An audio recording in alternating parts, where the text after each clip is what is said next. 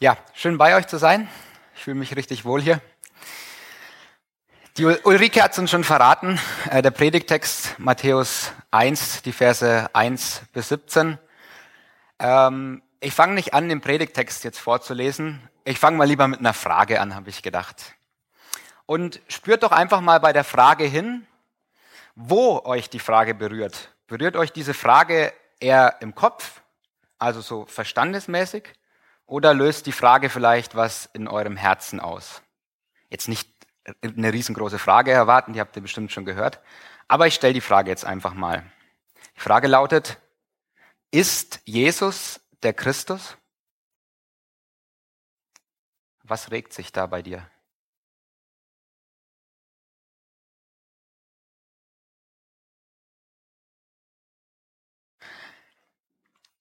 Also ich muss ganz ehrlich sagen, als ich die Frage zum ersten Mal gehört habe, habe ich mir gedacht, das ist aber schon eine ganz schön fromme Frage und irgendwie habe ich die schon tausendmal gehört und ich habe die halt in meinem Kopf abgespeichert und ja klar ist Jesus der Christus, ich meine es ist ja Jesus Christus und Kopf fertig und weiter geht's. Aber im Herzen hat es mich zumindest nicht berührt. Ich denke, es gibt Menschen, die diese Frage berührt. Christus heißt übersetzt der Messias, der Gesalbte. Christus ist ein Wort, das am häufigsten im Neuen Testament vorkommt. Ähm, und manche von uns denken sich vielleicht auch, das ist doch einfach nur eine fromme Frage. Ähm, klar ist Jesus der Christus und weiter. Manche denken sich aber auch, mir ist es völlig gleichgültig, ob Jesus der Christus ist. Ist mir doch völlig egal. Und manche auch denken sich voller Freude, Halleluja, lobt den Herrn, Jesus ist der Christus. Und wieder andere denken sich, oh, bei der Frage bekomme ich totale Wut und es löst voll den Widerstand in mir aus.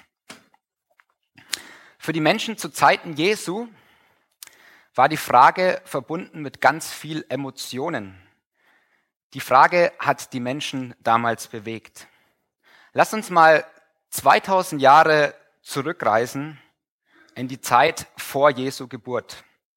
Zu dieser Zeit war die Frage, ist Jesus der Christus hochpräsent? Was war damals? Das Königreich Israel war zerstört. Israel hat seine Unabhängigkeit verloren. Und weiter, die Römer hatten das Land in ihren Händen. Nun haben die Römer in Israel mit das Sagen gehabt. Und es hat sich nicht gut angefühlt. Das hat sich schlecht angefühlt und man hatte die große Sehnsucht und die Erwartung nach einem Messias, nach einem, der die Feinde vernichtet, nach dem Christus. Und immer wieder sind damals Leute aufgestanden und haben gesagt, ich bin der Christus, ich bin der Befreier Israels. Und was diese Menschen wollten, sie wollten Israel mit militärischer Gewalt befreien. Aber diese Menschen, die Jesus als falsche Christusse bezeichnet, sie waren am Ende nur falsche Christusse und haben nicht viel Wirkung gehabt. Die, nach, die Frage nach dem Christus trieb die Leute um. Man war in großer Erwartung nach einem Nachfolger auf dem Thron Davids. Denn schließlich hat Gott dem David vor über tausend Jahre verheißen, aus deinem Geschlecht werde ich einen Nachkommen erwecken und der wird in Ewigkeit regieren. Und es gibt sehr viele Verheißungen im Alten Testament, dass es einen Nachkommen geben wird, der der Christus sein wird, der Befreier Israels. Und dann waren die Königszeit nach David und nun sind 500 Jahre vergangen, wo kein Christus da war, wo er nicht gekommen ist. Ja, wann erfüllt Gott denn endlich seine Verheißung? Wann sendet er uns denn den Messias? Der das Königreich Israel wieder aufrichtet. Und ich stelle mir dieses Warten der Menschen so vor, wie wenn Kinder auf den ersten Schnee warten. Also ich muss sagen, ich war früher als Kind immer vorm Fenster gestanden und habe tagelang aus dem Fenster geguckt, wann kommt denn endlich der Schnee? Und wenn dann die ersten Schneeflocken gefallen sind und dann waren die vielleicht nach einem Tag wieder weg, dann hat für mich noch nicht der Winter begonnen. Aber wenn der Schnee dann kam und er blieb tagelang liegen, dann war er da, dann war er da, der Winter. Und so ähnlich stelle ich mir das vor, damals bei den Erwartungen der Juden. Sie haben sich gedacht, wann kommt er denn? Sie haben geschaut, wann kommt er denn, der Christus? Ist er das jetzt? Ist er das nicht? Und dann kamen vielleicht manchmal manche Schneeflocken, die ich jetzt mal als falsche Christusse bezeichne, aber die dann schon wieder weg waren. Aber wann kommt der Christus? Wenn Christus kommt und es wirklich der Christus ist, dann bedeutet das, es ist Winter. Es hat sich etwas gewendet. Es hat sich etwas gewendet. Der Wendepunkt der Geschichte wäre dann gekommen. Und wir wissen es. Christus kam. Der Wendepunkt der Geschichte kam. Christus ist der Wendepunkt vom Alten zum Neuen Testament. Und Matthäus ist das erste Evangelium im Neuen Testament, das uns von diesem Wendepunkt berichtet. Matthäus, er war ein Jünger von Jesu. Er war mit Jesu unterwegs. Er hat seine Taten gesehen. Er hat seine Worte gesehen. Und er hat miterlebt, wie Jesus am Tod, am Kreuz gestorben ist und wie er nach drei Tagen wieder auferstanden ist und gesagt hat, jetzt wird er das Königreich Israel aufrichten. Für Matthäus, ein Jünger von Jesu, war es damals völlig klar, er ist der Christus, er ist der Verheißene, von Gott Gesandte. Der Name Christus hat im Herz von Matthäus gebrannt. Aber er wusste auch, es gibt ganz viele Juden in meinem Volk, die sehen das ganz anders. Bei denen hat sich wirklich eine Wut bei dieser Frage entwickelt, ist Jesus der Christus? Jesus auf keinen Fall der Christus, haben sie gedacht. Und damit Matthäus überhaupt eine Chance hat, dass ihm die Leute glauben, muss er doch zuerst einmal nachweisen, dass Jesus aus dem Geschlecht Davids kommt. Weil wenn Jesus aus dem Geschlecht David kommt, dann ist er der Christus. Wenn Jesus aber nicht aus dem Geschlecht Davids kommt, dann ist Jesus nichts anderes als ein falscher Christus. Dann ist Jesus nicht würdig, Christus genannt zu werden. Wenn Jesus nicht aus dem Geschlecht Davids kommt, dann könnte ich meinen Glauben heute an den Nagel hängen. Weil Jesus muss der verheißene Nachkomme Davids sein. So hat es Gott verheißen, dass aus seinem Geschlecht der Messias kommt. Und um das nachzuweisen, hat Matthäus gleich am Neuen Testament den Stammbaum reingebracht. Und dieser Stammbaum, er steht in Matthäus Kapitel 1, die Verse 1 bis 17. Und ich lese die ähm, Verse nur auszugsweise vor, damit ihr euch jetzt nicht langweilt vor lauter fremden Namen und dann andauernd dieses Wort Zeugen, Zeugen, Zeugen. Und ich muss euch ganz ehrlich sagen, meine Frau, sie hört mir wirklich sehr, sehr gerne zu. Zumindest habe ich so den Eindruck. Aber als ich, ich ihr den Stammbaum vorgelesen habe und gesagt habe, und was jetzt? sagte sie zu mir, ich will dir nicht mehr zuhören, red nicht mehr weiter. Also sie war natürlich von der Frühschicht von der Bäckerei gekommen, aber sie war müde, aber ähm, ich habe vorgelesen und sie so, nee, red bitte nicht mehr weiter. Und von daher will ich die Verse auch nicht alle jetzt vorlesen, sondern ich möchte nur einen Teil davon vorlesen, damit wir das Wichtigste verstehen. Dies ist das Buch von der Geschichte Jesu Christi, des Sohnes Davids, des Sohnes Abrahams. Abraham zeugte Isaac, Isaac zeugte Jakob, Jakob zeugte Judah und seine Brüder. Und dann geht es weiter, 1000 Jahre bis zu König David. Isai zeugte den König David. David zeugte den Salomo mit der Frau des Uriah. Salomo zeugte Rehabeam. Und von dort geht es weiter in die Königszeit von Israel. 500 Jahre geht es dann weiter bis zu Josia. Josia zeugte Joachim und seine Brüder um die Zeit der babylonischen Gefangenschaft. Und als sie zu Ende war, nach der babylonischen Gefangenschaft zeugte Joachim Shealtiel. Shealtiel zeugte Zerubabel. Und dann ging es nochmal circa 500 Jahre weiter und dann kam er. Josef, der Vater von Christus. Jakob zeugte Josef, den Mann der Maria, von der geboren ist Jesus, der da heißt Christus. Soweit der Stammbaum. Und am Ende fasst Matthäus es nochmal zusammen. Alle Glieder von Abraham bis zu David sind 14 Glieder. Von David bis zur babylonischen Gefangenschaft sind 14 Glieder. Von der babylonischen Gefangenschaft bis zu Christus sind 14 Glieder. Soweit der Predigtext. Vielleicht erscheint er immer noch so ein bisschen fern, aber wir wollen es versuchen, uns dem ein bisschen anzunähern. Der Stammbaum von Jesus, er geht zurück bis Abraham. 2000 Jahre geht er zurück. Und Stammbäume waren damals im Judentum sehr, sehr wichtig. Wenn man damals Priester werden wollte, dann musste man nachweisen in seinem Stammbaum, dass die Vorfahren von Aaron kommen. Wenn die Vorfahren eines Priesters nicht von Aaron kommen, dann hat er keine Chance, das Priesteramt auszurichten. Dann bringt die beste theologische Ausbildung nichts. Das kann er nicht machen. Und so war es auch bei Jesus. Auch er musste nachweisen, sein Stammbaum musste nachweisen, dass er von König David abstammt. Denn sonst hätte er keinen Anspruch gehabt, Christus genannt zu werden. Und damit ganz deutlich feststeht, dass Jesus ein Nachkomme Davids ist, haben wir den Stammbaum Jesu auf der ersten Seite des Neuen Testaments. Aber ich denke mir, wie kann man nur so einen langweiligen Stammbaum auf die erste Seite des Neuen Testaments setzen? Und ich habe mal eine Freundin gefragt und sie hat mir eine Geschichte erzählt. Sie hat gesagt, ich hatte einen neuen Schaukelstuhl, ich hatte eine neue Bibel gekauft und dann dachte ich mir, meine erste Bibellese als Christ. Also, oder vielleicht schon als, vorher als Christ. Auf jeden Fall ihre erste Bibellese. Sie setzt sich in diesen Schaukelstuhl rein und schlägt die Bibel bei Matthäus auf. Und ich sag so, ja, es ist gut, bei Matthäus, klar, es ist das erste Buch im Neuen Testament.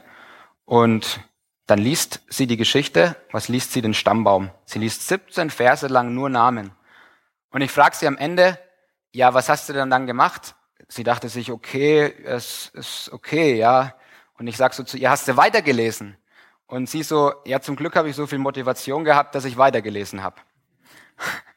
Aber ich kann das irgendwie gut verstehen. Immer nur diese fremden Namen und dieses Wort Zeugen, Zeugen, Zeugen. Sogar für Bibelkenner unter uns sind die Namen doch ziemlich fremd, oder? Geht's dir auch so mit dem Stammbaum Jesu? Für die damaligen judenchristlichen Hörer des Matthäusevangeliums war das auf keinen Fall so. Sie konnten mit dem Stammbaum Jesu etwas anfangen. Der hat sie bewegt. Da hat sich was ausgelöst. Und auch wir können heute etwas damit anfangen. Aber damit wir etwas anfangen können, müssen wir erstmal verstehen, was für eine Absicht Matthäus mit dem Stammbaum verfolgte. Es waren zwei Ziele, die er hatte. Das erste Ziel haben wir schon genannt. Er will, nach, er will nachweisen, dass ähm, Jesus ein Nachkomme Davids ist. Ja, das hat er mit dem Stammbaum ja gemacht. Und es wird auch ganz deutlich, vielleicht kannst du die Folie nochmal einblenden.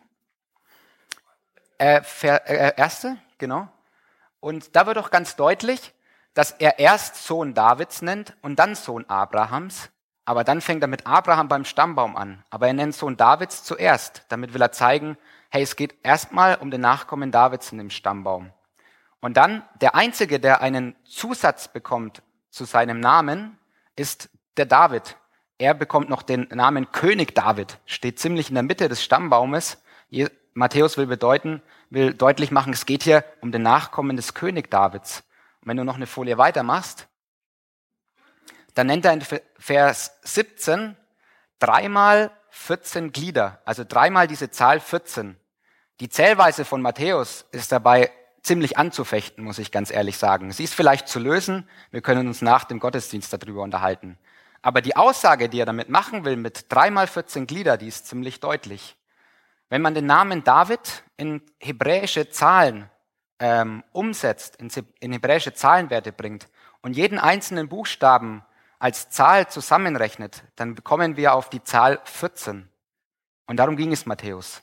Er wollte hier am Ende nochmal zeigen, es geht hier um David, um den Nachkommen David. Und dieser Nachkomme, das habe ich euch in dem Stammbaum gezeigt, sagt er, das ist Jesus. Und von daher ist Jesus würdig, Christus genannt zu werden. Jesus ist würdig, Christus genannt zu werden. Kannst gern wieder wegmachen. Nicht zu voreilig, lieber Matthäus, haben die Juden damals wahrscheinlich gesagt. Das, das sagt ja noch gar nichts, der Stammbaum. Und schau dir doch erstmal den Stammbaum an. Der Stammbaum von Jesus, der ist alles andere als ehrwürdig. Der Stammbaum von Jesus, lieber Matthäus, der ist doch total merkwürdig. Und was noch dazu kommt, ich finde denn eigentlich, das ist ein totaler Anstoß, haben die Juden sich damals gedacht. So einen Stammbaum, wie der Jesus da hat und wie ihn Matthäus zeigt, das ist total unwürdig. Lass uns das ein bisschen ähm, verständlich machen. Ein jüdischer Stammbaum erwähnt Frauennamen nur dann, wenn es unbedingt sein muss, um die Linie weiter zu verfolgen. Aber was macht Matthäus her? Er nennt fünf Frauen in seinem Stammbaum. Und wenn er schon die Frauen nennt, dann denke ich mir, dann könnte er doch wirklich einfach mal die Sarah nennen, die Rebekka nennen, die Lea nennen, die Rahel nennen. Hey, das waren die Frauen der Erzväter. Das waren doch die Frauen Israels. Aber wen nennt er? Er nennt fünf ganz andere Frauen. Vier davon will ich euch neben Maria zeigen. Das erste, wen er nennt, das war die Tama. Und die Tama, das war eine ganz besondere. Wir lesen die Geschichte in 1. Mose 39 nach.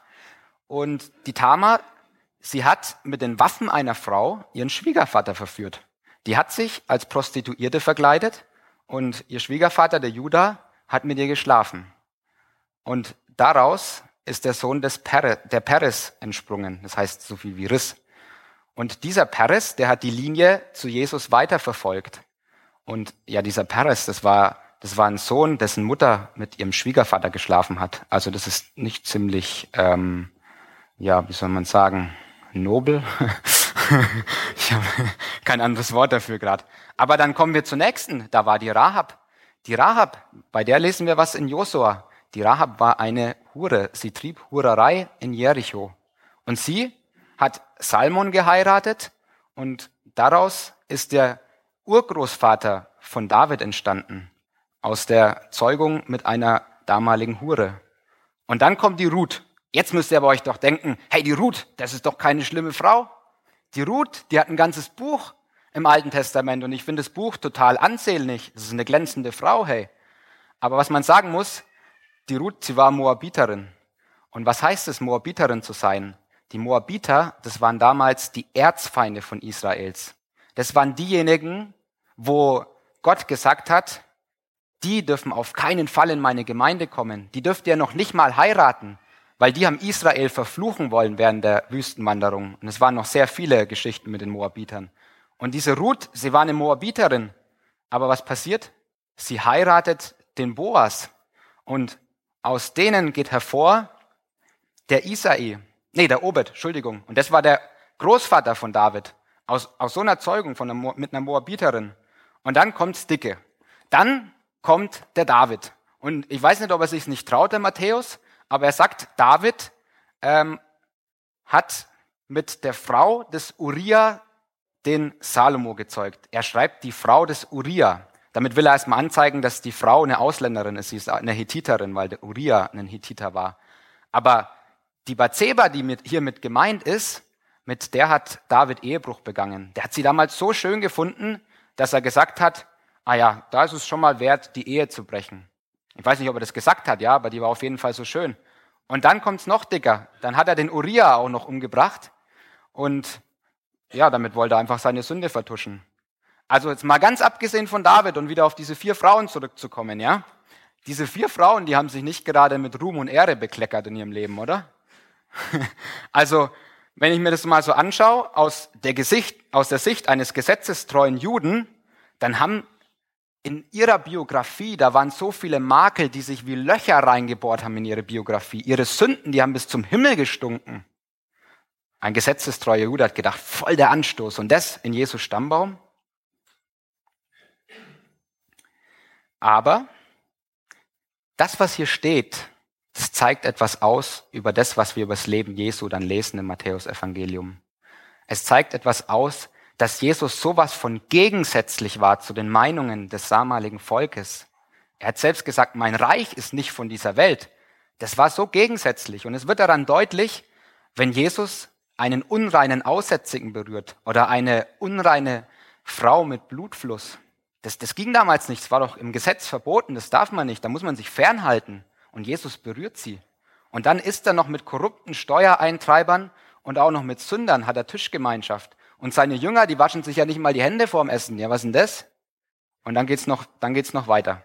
Jesus hat eine wertschätzende, wertschätzende Haltung nicht gegenüber den Großen, sondern was macht er? Er geht zu den Armen, zu den Kindern und zu den Frauen. Die waren doch damals nicht so viel wert.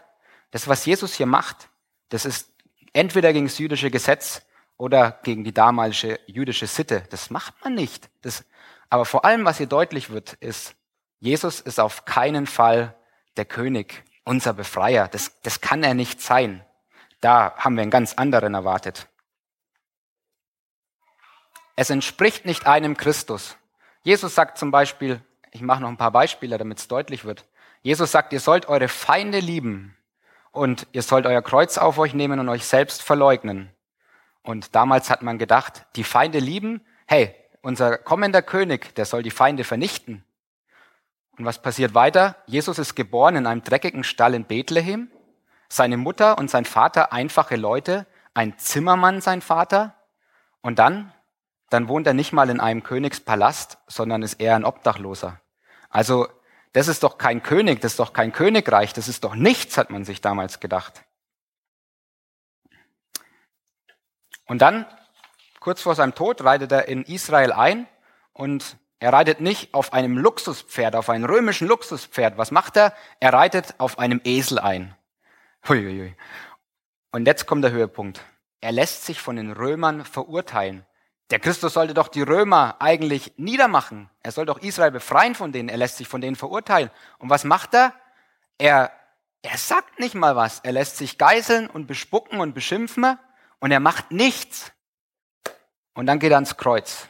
Jesus geht ans Kreuz und dann sagen sie, deine letzte Chance. Wenn du der Messias bist, dann, dann steig doch jetzt mal vom Kreuz herunter.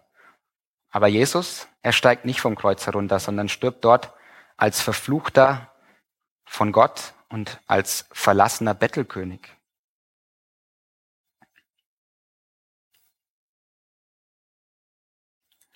Es war damals so widersprüchlich, stelle ich mir vor, wie heute Licht der Finsternis widerspricht.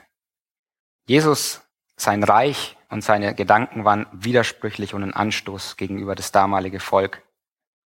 Und darum hat ihn sein eigenes Volk gekreuzigt und alle schrien, kreuzige, kreuzige ihn. Doch Jesus ist der Christus. Und Paulus sagt, ihr habt diesen Jesus gekreuzigt. Paulus sagt zu den Juden, ihr wart's, den ihr gekreuzigt habt. Aber das Kreuz ist es. Am Kreuz erfüllt sich Gottes Plan. Das Kreuz ist der Wendepunkt der Geschichte. Hier wird der gemarterte Bettelkönig zu dem König, dem mächtigsten König, den es in Ewigkeit gibt. Aber die Jünger würden jetzt zu mir sagen, wenn sie vorm Kreuz stehen, ja sag mal, Chris, ähm, in dieser Situation, Jesus ist am Kreuz gestorben, für die war das damals die Niederlage für die Jünger. Da war nicht der Sieg, der am Kreuz errungen wurde mit Jesus, die haben sich gedacht, jetzt bin ich drei Jahre diesen Jesus nachgefolgt, habe mein ganzes Leben aufgegeben und jetzt stirbt er am Kreuz.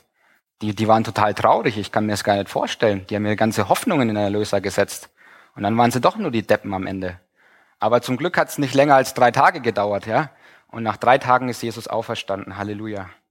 Und von dort an hatten die Jünger den Blick, den wir heute haben. Wir blicken von Ostern aus aufs Kreuz. Das Grab ist leer und der Tod von Christus am Kreuz hatte eine Bedeutung. Mit dem Tod von Christus bricht das Reich Gottes an. Und damit ist das Kreuz der Wendepunkt der Geschichte und er ist aber auch der Wendepunkt meines Lebens. Ich habe es vorhin erzählt, aber es ist auch der Wendepunkt deines Lebens. Ihr habt so eine schöne Titelfolie vorhin ähm, gehabt, könnt ihr die mal einblenden? Da war so ein Kreuz drauf, ja? Ich fand es schön. Ich habe da gestern im Internet nachgesucht. Ich habe nicht so ein schönes Kreuz auf einer Wiese gesehen wie ihr. Ähm, von daher cool, dass wir das heute hier haben. Ich möchte da ein bisschen was äh, ähm, deutlich machen mit diesem Bild. Das Kreuz, es stellt uns vor eine Entscheidung. Will ich dort am Kreuz stehen bleiben und will ich mir meine Sünden von Jesus vergeben lassen? Will ich Ja zu Jesus sagen und dann sagen, ja Herr, ich fange neues Leben mit dir an und du darfst mein Leben jetzt bestimmen, dann hat sich ein Wendepunkt in meinem Leben ähm, vollzogen. Oder ich gehe zu diesem Kreuz hin und sag, nein, nein, Christus, lass mich in Ruhe, ich suche mein Glück woanders. Mit meiner Schuld kann ich selber klarkommen, aber ich habe doch eigentlich auch gar keine Schuld. Nein, Christus, nein. Es gibt nur Ja oder Nein. Wenden oder nicht wenden. Wenn ich jetzt hier stehen bleiben würde, dann würde der Erwin heute Nachmittag, glaube ich, mit mir ein bisschen theologische Gespräche führen, weil wirklich nur Ja oder Nein, wirklich nur wenden oder nicht wenden. Ich mache es nicht dir zuliebe, Erwin, sondern weil ich da auch eine Überzeugung zu dem ganzen Thema habe. Gibt es nur dieses heiß oder kalt? Ist das wirklich so? Ist es im Ernst so radikal? Gibt es kein Zwischendrin? Das Leben ist doch viel komplexer als schwarz oder weiß. Was ist denn mit den Personen, die plötzlich Zweifel haben im Glauben, die ihre ganze Hoffnung verloren haben, die aber doch nicht so ganz vom Glauben weggehen wollen, die gerade nicht Ja oder Nein sagen können? Soll ich ihnen jetzt sagen, hey, wende um zu Christus wieder oder du bist weg? Hey, das wäre ziemlich unbarmherzig von mir, oder? Was ist denn mit der kranken Frau, die vors Kreuz kommt?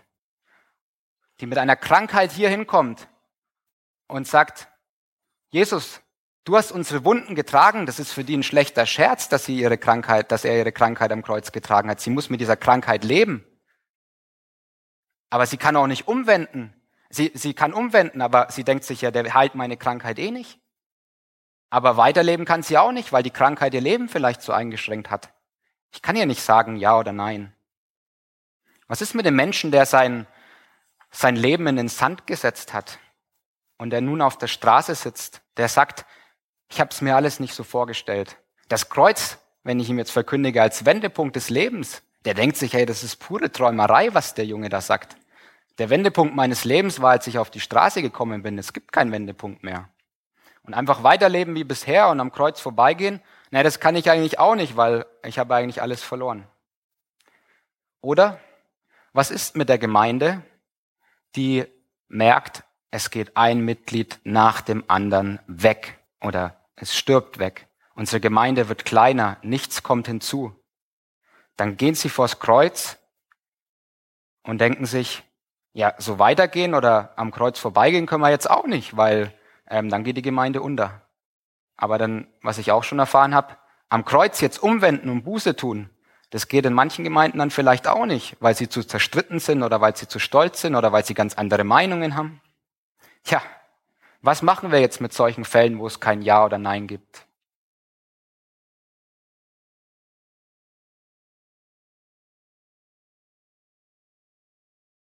Ich weiß es auch nicht. Doch von einem bin ich überzeugt. Jesus gibt dich nicht auf. Jesus gibt seine Gemeinde nicht auf. Er hat sich selbst völlig aufgegeben. Es hätte gereicht, wenn er von der Herrlichkeit des Vaters, wo es wirklich schön war, äh, schön ist kein Ausdruck dafür, auf diese finstere Erde gekommen ist, voller Hass und Ungerechtigkeit. Hat er da nicht schon genug aufgegeben? Aber Jesus hat eins draufgesetzt. Er hat auf alles Ansehen und Ruhm verzichtet und ist den grausamsten Tod gestorben.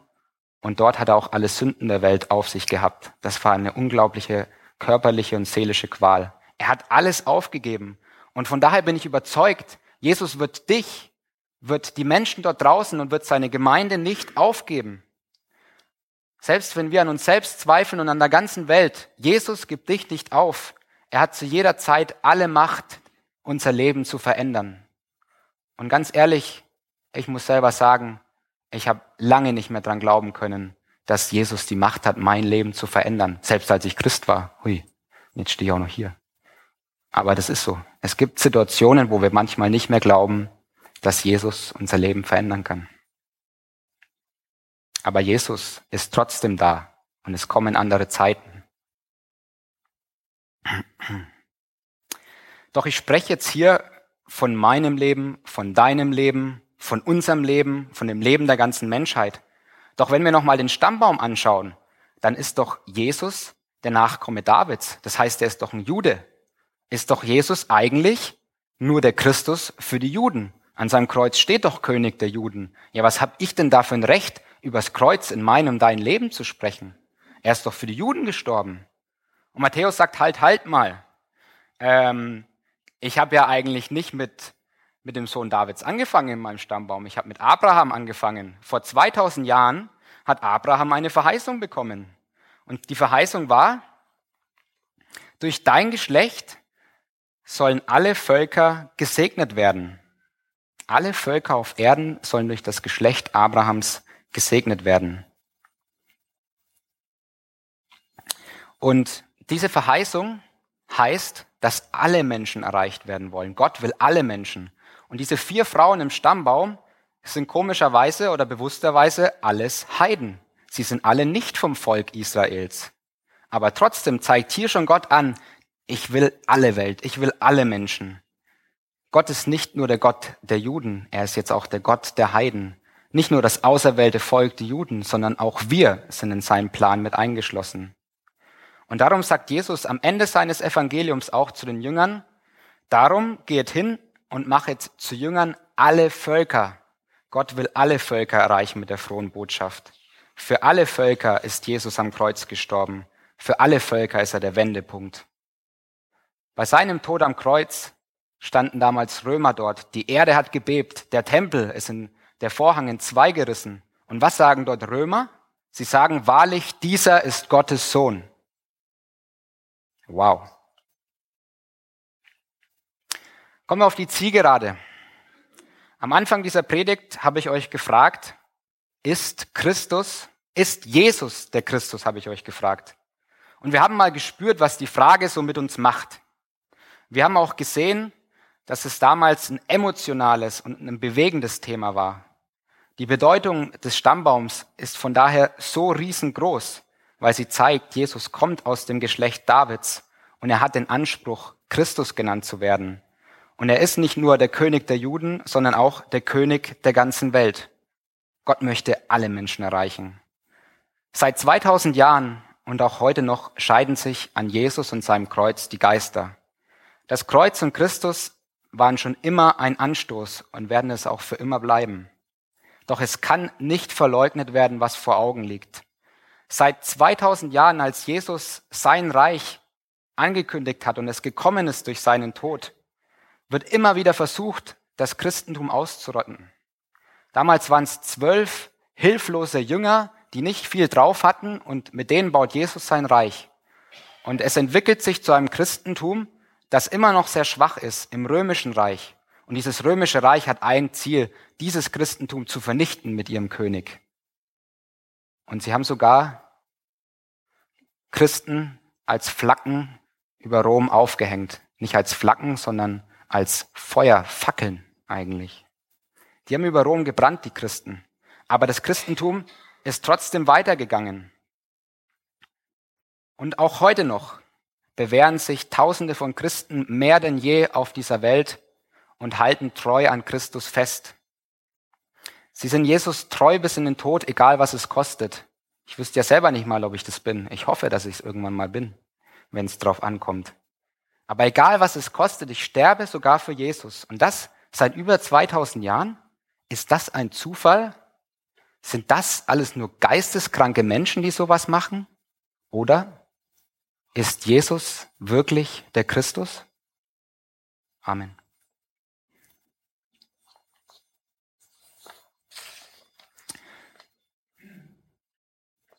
Wir singen jetzt das Lied Jesus ist kommen, Grund ewiger Freuden. Ist das richtig oder das andere? Jetzt haben wir neu gesungen, gell?